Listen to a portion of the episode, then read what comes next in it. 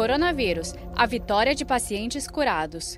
Jorge, alguém já curado continua sendo um vetor de transmissão do vírus? Essa é uma pergunta boa da Georgia. Se ela, o paciente passou pelo quadro clínico da doença, melhorou, não tem mais sintomas, já passou aquele período de 14 dias que a gente vê a excreção e eliminação do vírus, depois desse período ela não é mais vetora transmissora da doença.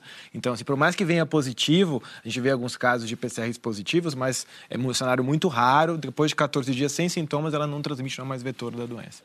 O Jaime, os pacientes curados voltaram a ter paladar e olfato?